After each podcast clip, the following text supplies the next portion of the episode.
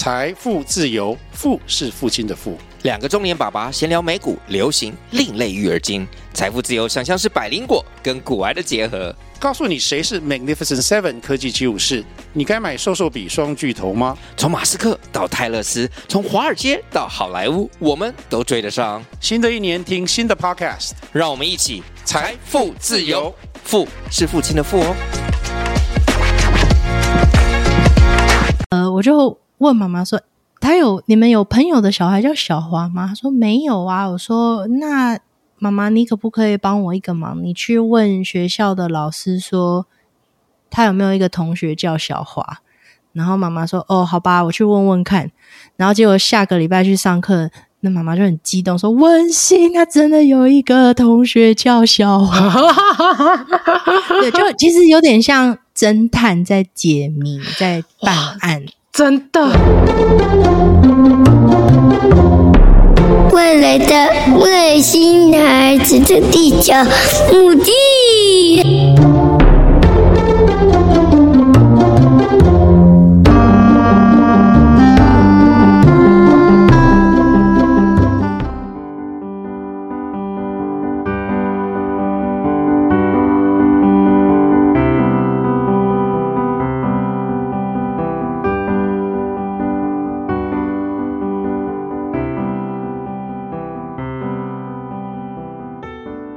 因为其实前阵子有遇到一个家长，他跟我说，他家里的两个孩子都是无口语的自闭儿，所以他其实一直有很纠结，在于说他很希望听到孩子叫他一声妈妈。但我知道这对妈妈来说是很小很小的愿望，然后也很想要达成。可是我觉得今天在听到老师我们刚在对话这个过程当中，我觉得其实有也有很多的替代方案。那也许在这些替代方案的过程当中的某一天，他也许愿意开始开口叫你妈妈，或者开始开口跟你说话。所以我觉得，先去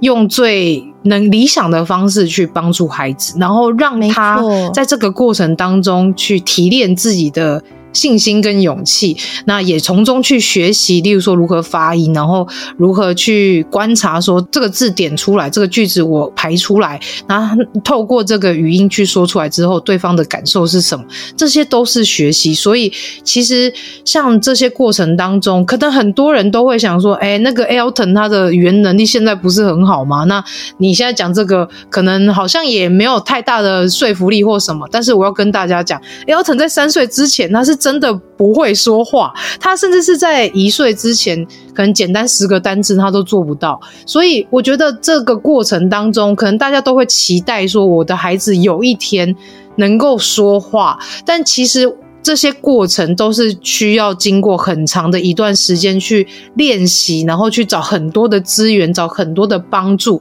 去协助孩子能够慢慢的进步，甚至是我们最微小的这个希望。例如说，可以跟人家对话，可以说叫妈妈，或者是可以表达自己的需求啊，这真的都需要很长的一段时间去了解、去观察，甚至是提供一些孩子适合的帮助，让他可以用各种方式去表达他的诉求。这这都是我们家长要去思考的，甚至是我们也可以去找一些。替代方案来去做解决。那我觉得接下来是想要跟老师讨论的是，是我有看到老师在 IG 上面有写到一个叫做完形语言。那完形语言又是什么呢？这也是接下来想要听到老师来去跟大家聊聊的这个部分。什么是完形语言呢？哦，地球妈妈，你那时候把那个仿纲寄给我的时候，嗯，因为好像有十个问题嘛，对，然后我就哇，每个问题都很大，很重要，对，都很重要的。而且我我其实想说，很多问题都是可能一个问题可以录一集的，对，就但是看到这一题，就是完形语言这题，我真的很兴奋，因为这是我超有热情的。领域，因为就是刚刚有讲嘛，嗯、我想说哈，天哪，我要怎么在一集或是两集的节目 篇幅里面，就是还要回答其他问题，然后还要解释什么是完形语言？没关系，我觉得这如果想知道更多，就是听老师的 podcast。但是在我们这里，就是先了解，像是入门一样，了解一下这个东西是什么。对。没问题，没问题。嗯、好，所以呃，我想要问呃，地球妈妈，还有、嗯、呃，其他现在正在收听的爸爸妈妈们、老师们，不晓得你们有没有接触过一些呃小朋友？他们有，我我现在我下面会列几个特质。嗯，好，第一个是叫做延迟仿说，呃，这个就是小朋友在过了一段时间以后。可以是几个小时、几天，有时候甚至是几个月或几年以后哦。嗯，他很完整的去使用他曾经听过的话，比如说像是卡通里面的台词，或者是他以前听过大人说过的话。那完整，我刚刚有强调完整的意思是一字不漏，然后连那个语气、语调，就是那个情绪都一样。不知道这个妈妈有没有？我突然觉得这好像，诶、欸，你又说以小孩的话，就是他如何去模仿，就是例如说卡通的某个台词，诶、欸，以以 Elton 来说，就是他好像是在，也是在六七岁的时候才开始，就是有发展这个能力。对，然后我讲的就是，嗯、像有一些小朋友，他就是会突然说。急如风，快如电，我是闪电，嗯，就是那个汽车总动员的台词，嗯，对啊，或者是呃，可能会说按赞、订阅、分享，对对，那这是其中一个特质，嗯，然后呢，还有另外一个可能的特质是，他就会在一个情境里面，他突然讲出一个完全不相关，或者是好像那个。语义是有一点相关的，可是它的文法跟用法不太对的句子。哦，要朋友，真的哦。比如说，我举一个例子，比如说朋友看到他的弟弟在哭，嗯，然后他就说：“小龙，不要哭。”可是迪迪根本不叫小龙啊，然后呃、嗯，他们可能电视也没有在播什么龙的卡通啊，或者是呃，房间里也没有什么龙的玩具跟娃，就是觉得说啊，那个是迪迪，那不是小龙，为什么你会说小龙不要哭？或者是、嗯、比如说呃，小朋友你看得出来小朋友要上厕所了，嗯，然后小朋友就说要去学校这样子之类的，就是啊，怎么会突然讲一个？不相关，或者是妈妈说要去学校喽，然后小朋友突然说乌龟，这样 就是你觉得说，哎、欸，怎么上上下文不太相关？这样子，这这就是一个可能会出现的特质。然后再来一个呢，是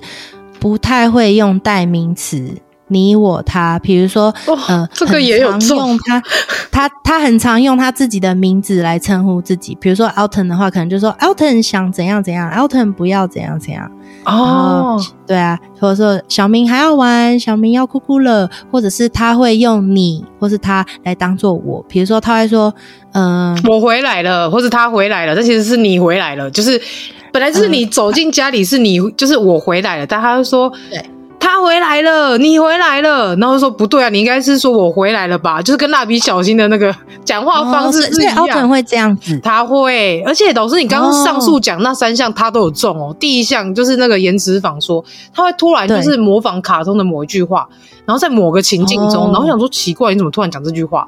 然后，呃，或者是在学校，因为像昨天我们开跟特教老师开 IEP 的时候，老师就会说，他从进到校门口，然后开始找自己的时候，他会在自己的世界里面，然后开始讲一些什么火车啊，然后什么广播啊之类，就他有兴趣的东西，然后他会模仿广播小姐讲话的声音跟语调，例如说，哦，什么板桥站到了，然后还会有三语系共共同的那个翻译，然后讲出来这样，那那个情境当中，其实他应该要做的，例如说是抄写联络簿，可是他会先做这件事情。就是在不对的情境说很奇怪的话，等于说他第二项也有中，就是他们应该是当下该做的事情，他在确实在说别的事情，但是变成说老师要一直提醒他，你必须得要现在做联络簿哦，然后他还会跟你讲说不行，我现在还没有到板桥站，我到板桥站才可以写联络簿，像这种事。哦，对对，没错没错，对，那有中诶、欸哦、天哪，有中有中，然后我再来讲几个，你看还有没有中？嗯，呃，就是呃，有一些小朋友的特质呢，是他的语言好像有一点点缺乏弹性，可能他大部分的时候他都是使用一样的句子或是句型。有，可能他日常生活中大部分都是我要什么什么开头。对，这个也有，就是很固定制式的那种 SOP 的语句，然后或者后面都是替换掉而已。对对，然后再来一个，你刚刚好像有分享过，就是可以表达基本生活中的需求，可是不太会回答大人的问题。嗯、对，他就是变成句点王这样。不太会诉说学校发生过的事情，没错，可能就会说我要吃东西，我要车子，然后但是如果你说，哎，那哎，你今天在学校做什么，或是哎，你想要什么玩具，他回答不出来。对，对这就是我最困扰的地方，就是很担心，因为毕竟你知道。特殊生的家长最担心的事情就是孩子在学校被欺负，他不会说，所以我们很常会问他说：“今天在学校还好吗？”那从幼儿园的时候，因为呃，Elton 是上就是学前特幼，所以他们班上同学也都是特殊生。那我也会很常问他说：“哎，今天班上谁谁谁？然后他们呃，今天好有跟你一起玩吗？那你们有玩什么吗？”那他。玩玩，然后可能他可能临时想到，呃，车车。他说：“那你车车有玩，例如说有玩什么停看听啊，还是玩什么飙车啊、赛车的游戏吗？”然后他就会，嗯，没有，或是有，但是他不会再往下去延伸话题，他就会终止那个话题。那像我们，毕竟我们很担心他会被欺负，所以他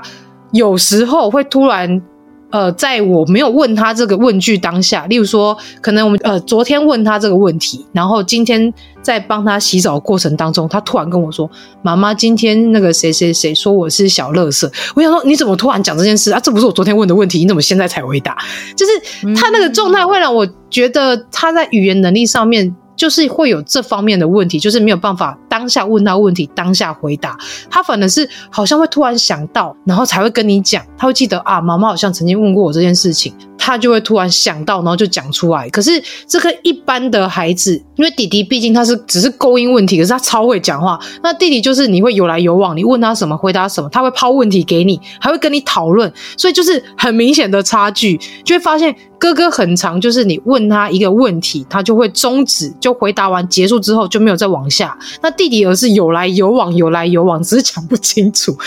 所以就是两大就是需要上语言治疗的族群都在我家。哦，不一样不一样的呃优势跟需求，对，他们刚好是相反，就是哥哥是他讲的很清楚，他发音的很标准，可是他回答的、嗯。不好，就是他没有办法把他实质想说的话，透过就是语句。跟文法去表达出来，可是弟弟是他很会讲，很会论述，然后很会描述说他发生什么事情，可是他讲的不清楚，就我们很常听得很吃力。然后他也会讲的，呃，觉得我们听不清楚，然后再问他啊，你刚刚说什么？他又很生气，然后又很气馁，然后又很灰心，所以我们才会在弟弟三岁多的时候带他去做评估，然后也开始在上语言治疗。那哥哥是因为他从小语言能力就没有发展，然后一直到。国小之前才慢慢有语句出现，所以刚好这两个孩子都是需要语言治疗，然后也在语言治疗师的这个教导之下，发现这真的有很大的进步跟突破，所以真的早疗超级重要的。嗯，好，哎、欸，那我还有两个特质哦。好，请说。对哦，但是我想要补充，就是刚刚地球妈妈你说的，就是说、嗯、你有没有想说，哎、欸，为什么 Alton 好像讲一些。某些句子就可以讲好长哦，然后好顺哦，然后文法都对。嗯，比如说他在讲，他在重复那个呃火车广播，就哇都很没有很很流畅，没有破绽。可是可是如果你要教他讲说，你问他问题，然后教他讲一下今天做什么，然后就好像没有那么流畅，对对，或者是。变得很短之类的，对吧？语语，我觉得语言的文法很奇怪。嗯嗯，就是不太一样的文法，对，是一般我们会用的文法。对，好，那那也是一个特质。好，嗯、然后啊，他多重、欸呃？还有两个，我我我再讲最后两个，就是、嗯、呃，长可能已经长期接受语言治疗的课程，可是他一直卡在单词。的表达阶段，就是他一直都是只能一次只能说一个字，然后他一直没有办法开始把字跟字结合在一起，开始用短句，开始用句子。这好像在他小时候有发生过，小时候有发对，但是我说的是可能已经几年了，然后一直都是单字，哦、嗯，对对对。然后最后一个特质呢，通常是呃，可能年纪比较小的小朋友会呃出现的特质是，他常常会用听起来非常不清楚，可是很语调很丰富的一串一串固定的语音跟旋律。哦，这个有。奥腾有中吗？他以前有这样过吗？他像现在也是哎、欸，真的哦，就是他说话很就是很戏剧、很 drama，然后很夸大，然后又很丰富，对，然后那个抑扬顿挫也有，就很像在演讲，嗯，对，但是他讲的又很自私，对。对，好，那我刚刚要分享这些特质，是因为啊，嗯，如果你的小朋友。像 Alton 有以上这些特质的话，不一定每一个都要有哦。嗯，但是呃，就是如果有有些这些特质的话，很有可能这个小朋友他就是一个完形语言处理者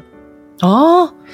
对，好，那我来解释什么是完形语言处理。好，对，好，那呃。要解释完形语言之前，我甚至要先讲一下，就是一般大众，甚至是语言治疗界当中，大家比较熟悉的就是幼儿的语言发展途径，通常就是说，哦，小朋友会先学会单字嘛。嗯先讲一个字一个字，比如说妈妈、抱抱或者奶奶，然后呢，接下来就是两个两个字开始组起来了嘛，比如说妈妈抱抱，还要饼干，对不对？嗯，那然后再来的阶段是开始用呃比较简单但是完整的句子，比如说我要喝奶奶，就是它就是这样子以单字为单位嘛，就是。先是一个字，然后变成两个字，然后可能接下来就是三个字以上，从单字变成句子，然后句子越来越复杂，这样子的方式，这样子的轨迹去发展的。嗯哼，那这个就是大众还有语言治疗师也是比较熟悉的一个呃轨迹。嗯，那完形语言发展呢，它其实是另一种。大家比较不熟悉的语言发展途径跟轨迹，嗯，对，嗯，对。那 我来解释他们两个，就是跟呃传统我们比较熟悉的轨迹不一样的地方。嗯，它呃最大的差异、最根本的差异就是呃完形语言处理的小朋友，他们并不是呃在语言发展的初期阶段，他们不是以单字为单位去。学习跟使用语言的，他们是以一个意义为单位。哦，那这个这个意义，它可以是一个字，可以是甚至可以是一个句子，它是不限长度。就是呃，传统的传统的语言发展是以长度为单位嘛，对不对？对，以字为单位，就是一二三这样加上去。嗯，可是完形语言处理的小朋友，他们是。他们语言学习的单位是一个意义，是一个单位，所以呃，我举一个例子来说，呃，比如说我有一个学生，他就是完形语言处理者。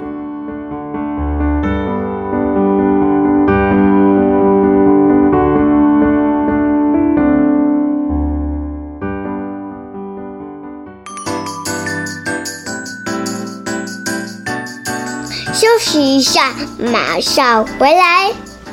Hello，喜欢我们外星孩子的地球日记节目的朋友，欢迎 Apple Podcasts Mr. Bus 给我们五星评价并留言给我们哦，并分享给所有的朋友们。如果从不同的平台收听到我们节目的朋友呢，也欢迎到 IG 私讯地球妈妈来跟地球妈妈聊天互动哦。更欢迎家有特殊儿童家长或是想认识不同特质的朋友呢，还是想跟地球妈妈一起用正能量爆棚的朋友，一起加入赖社群，搜寻地球妈妈战队就可以找到我们喽。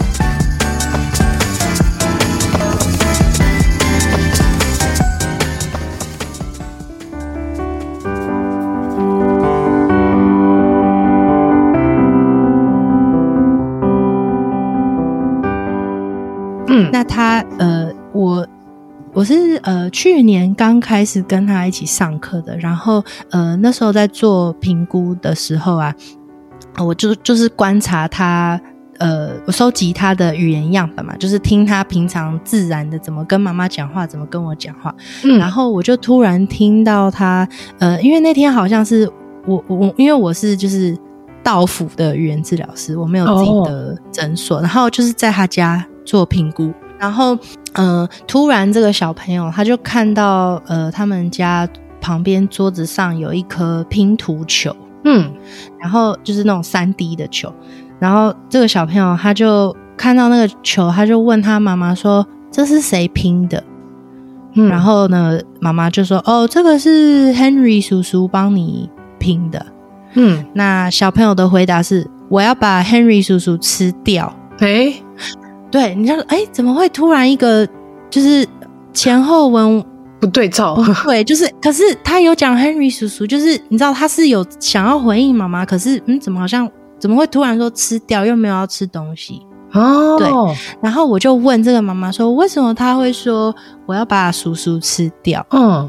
然后我问了妈妈，妈妈就说，哦，其实是因为啊，呃，在他很小的时候，可能一岁的时候，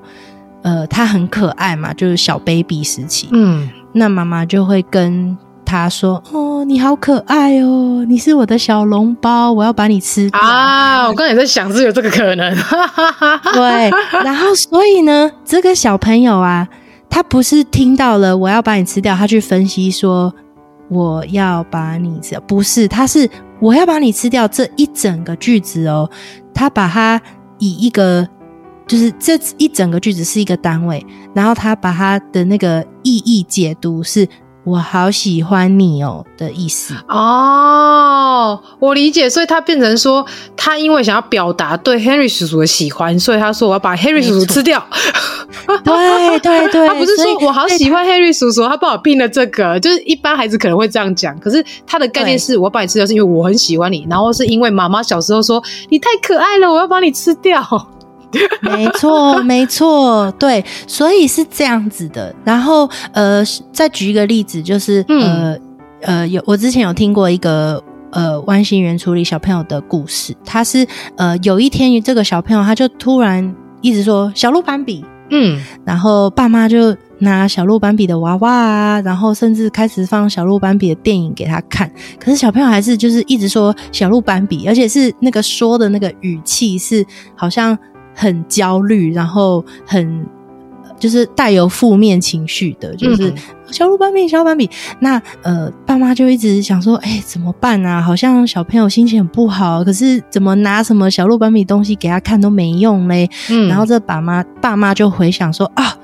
上一次小朋友看了小鹿斑比的电影是小朋友生病不舒服。然后爸爸妈妈让他请假在家休息，让他看了小鹿斑比的电影。嗯，所以呢，小朋友就把小鹿斑比这个字的意思，他去他在那个很强烈的情节记忆起来、学起来以后，他就认为是我想要表达我不舒服的这个经历啊。所以，对，所以他说小鹿斑比不是真的是他要看斑比，或是他要那个玩具，而是他想要说。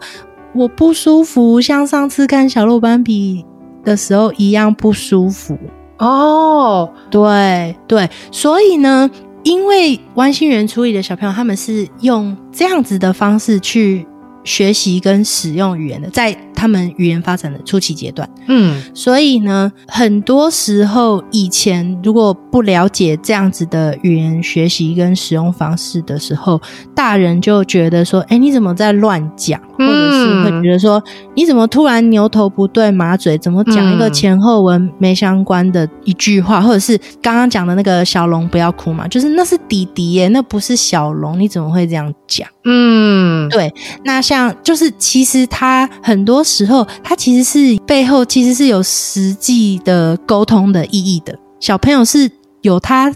真正想要传达的讯息的，他是有意义，他不是真的不是乱讲哦。嗯，然后甚至像是呃刚刚有讲过的其中一个现象嘛，就是小朋友可能会把你当做我用。嗯，像我之前就有一个学生，他呃很喜欢那个职能老师的那个赶场教室的荡秋千，嗯，他就会跑去那个荡秋千的前面，然后他就会说：“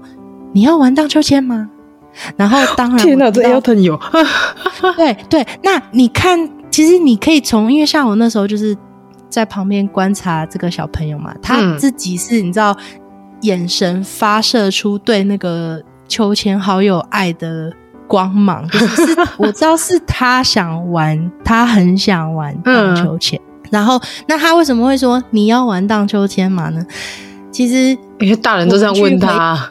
没错，就是因为以前每一次他跑到秋千的，就是秋千前面，然后看起来很想要玩荡秋千的时候，身边的大人就会问他说：“你要玩荡秋千吗？”所以呢，他就听到了那一整句话，然后他把那个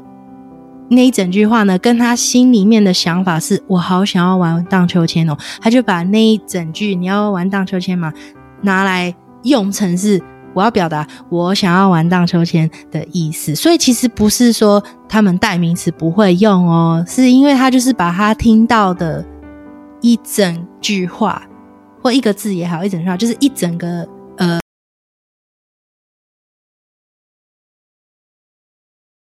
第一次听到的那个情境当下，跟他内心所想的产生了连接，然后他就学起来，然后就这样子用了。哦，这等于说是他做一个替代用法。对，就是他不是去分析说这个字、这个字、这个字，就是这个句子里面的前后、前中后的这些字是什么意义，而是他就是比较像是以意义、以一串旋律为单位去学。去学习，然后去表达的。所以像刚刚讲那个小龙不要哭的例子嘛，那个其实就是我以前有个学生，他看一个卡通影片，然后那个主角，卡通的主角是一只龙。那那个龙可能就哭了，然后那个卡通里面那只小龙的其他好朋友就说：“哦，小龙不要哭，就在安慰他。那 ”他把那个情境 copy 下来，用在现实生活上。没错，所以他看到弟弟在哭，他就说：“小龙不要哭。”那很有意思的是哦，就是这个这个学生的妈妈后来跟我说：“诶，我发现我儿子他现在他开始会把那个小龙换掉了。”嗯，就是他会开始说：“弟弟不要哭。”哦，很棒诶，他可能会对应到对的那个就是主词上面。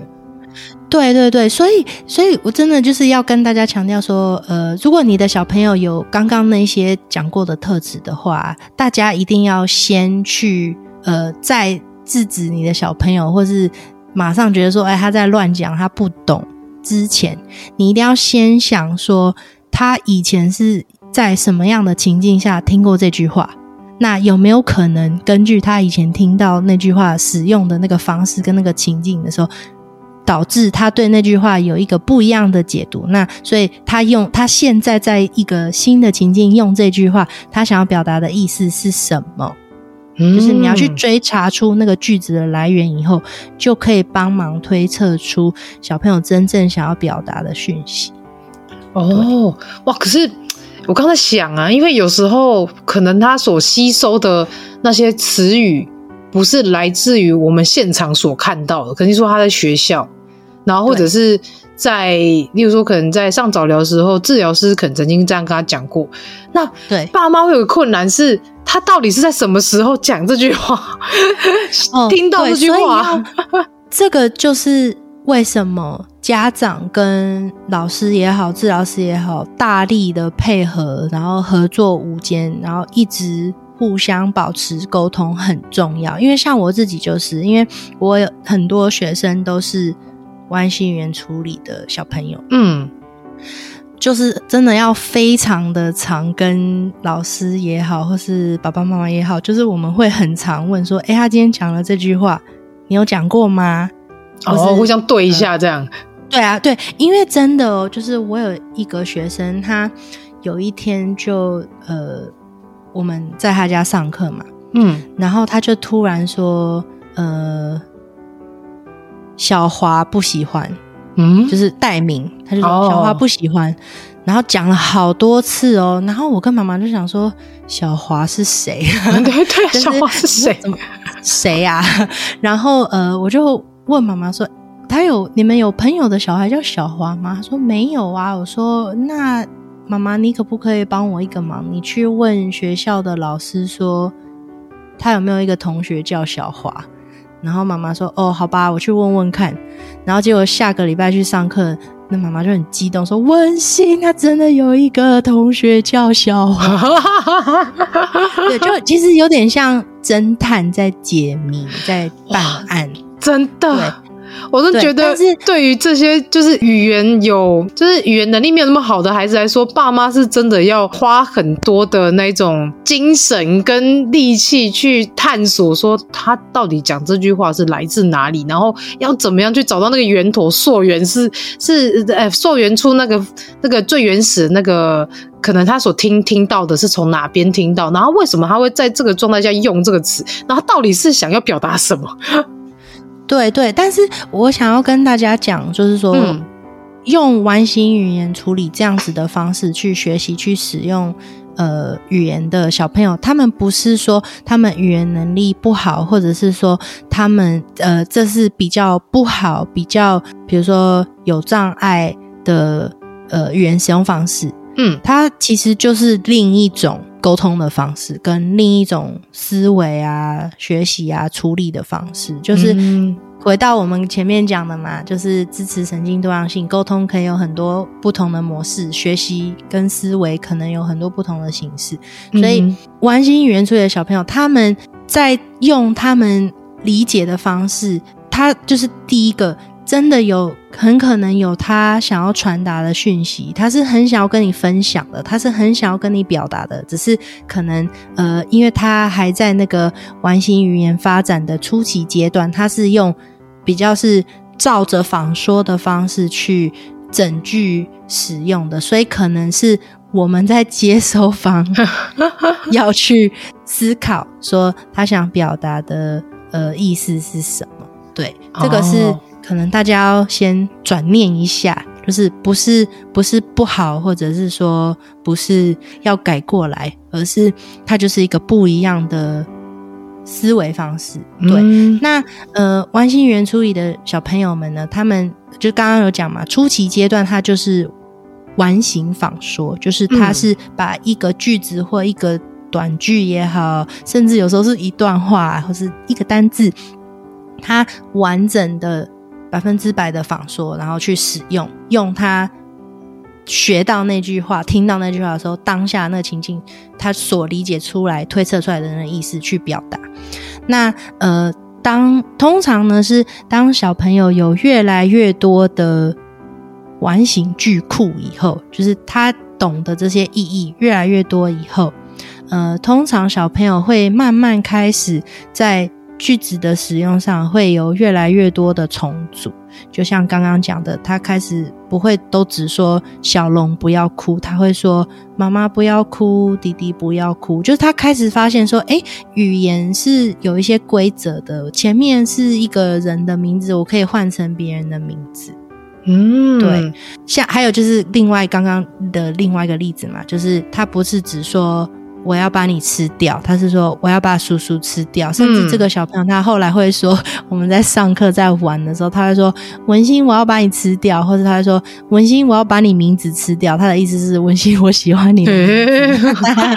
对对，所以所以啊，小朋友的完形句就是这些仿说的句子，当他越来越灵活，然后开始有这种拆解重组的现象的时候，他们也会。慢慢越来越开始会使用更多自己原创的句子，对啊，因为像呃像刚刚地球妈妈你有说，有时候你会觉得诶 Alton 的文法好像不太一样，嗯，就是诶顺序好像有点颠倒，嗯。嗯，好像一般人不会这样子用，这样子。把这个句子组起来，嗯，那呃，其实所以有的时候家长会担心说，诶，为什么他以前文法都很正确啊？为什么现在反而好像文法不太一样，然后很实验性质的文法？嗯，可是这个其实是好事哦，这是对完形语言处理倾向的小朋友是非常好的现象，因为这代表他们的语言越来越灵活了。哦，他尝试在改变，然后尝试在用用他大数据里面去捞出他想组组装成他想说的话，这样。没错，没错，对，就是他不是只是复制贴上，复制贴上，他开始会就是自己去想说，哎，我要怎么。在比如说一盒一盒乐高里面，我要怎么去选我要的？那可能他在刚开始自己这样子原创句子的时候，他会有一点可能顺序不一样啊，或是可能呃文法有一点实验性质啊。可是就是我要强调，这个其实是好现象，对对。嗯、那所以想要分享这个，就是很希望如果呃小朋友是有这样子的倾向。的话，就很希望爸爸妈妈也好，或是治疗师啊、老师也好，就是要知道说，因为过去的我们可能就会觉得要制止，嗯，或者是刻意不理会，嗯，或是我们会觉得说，哎、欸，你不要乱讲，然后我们会要消灭他们小朋友这样的行为嘛，嗯，就是说，哎、欸，你怎么会突然讲小龙嘞？那个是弟弟呀、啊，对不对？或者是比如说，你怎么会说要把叔叔吃掉？这样不礼貌，你知道，就是。我们大人自己单从字面上的意思去认为说小朋友乱讲或是讲错了，可是我们没有去想说小朋友其实他有他想要表达那个心意。嗯，对。那当我们长期这样子。就是小朋友他是有想要沟通的意图，然后他想是有想要跟身边的大人互动啊，传达讯息的那个呃心意在的时候，如果我们就是一直去制止他，然后一直去矫正他，那小朋友也是会很挫折。对，所以就是。真的很希望，呃，今天听这一集的爸爸妈妈、老师，呃，如果你的小朋友有这样子的倾向，语言处理学习的倾向的时候，就是通常我们呃在引导小朋友的语言学习跟发展的时候，其实就会更需要用一些跟传统的语言治疗课程当中可能比较稍微不一样的引导方式跟教学方式。哦，那就是其实也是。得要先从理解孩子的特质，然后理解他现在目前学习语言的状态，跟他学习的这个策略，他自己学习的脑袋中那个策略，然后到后面如何去引导他，可以好好的透过他自己的那个策略来去改变成别人听得懂的、了能了解的一些语句跟话，这样子。嗯、呃，应该是说，我觉得面对完形语言处理的小朋友们，我们嗯。最大的目标是帮助他们能够可以，如果他们想要的话，我要讲，就是他们愿愿意，然后想希望的话，可以很灵活运用语言，嗯，去表达、去沟通。啊，这就是鼓励他们说出来。如果嗯，因为如果一个小朋友他都是可能卡在。那个第一阶段就是他都只能百分之百的仿说，然后可能都是卡通里面的台词。嗯，那可能身边的大人啊，比如说可能爸爸妈妈还可以比较理解，可是学校老师一定会想说你在乱讲什么啊？嗯，现在不要讲卡通的事啊，我们在上课哎，什么什么，对不对？嗯，这样子是很挫折的，所以我们的引导方式真的就是呃解读。小朋友可能想要表达的实际的讯息，然后我们帮小朋友把他的心声直接示范说出来，嗯，对，然后这样子呢，长期下来，当他的句库越来越多了，呃，开始可以拆解重组，然后开始可以原创，这样可以帮助小朋友在沟通啊、表达方面可以有更大的自由。对，这个这个是我觉得是最重要的。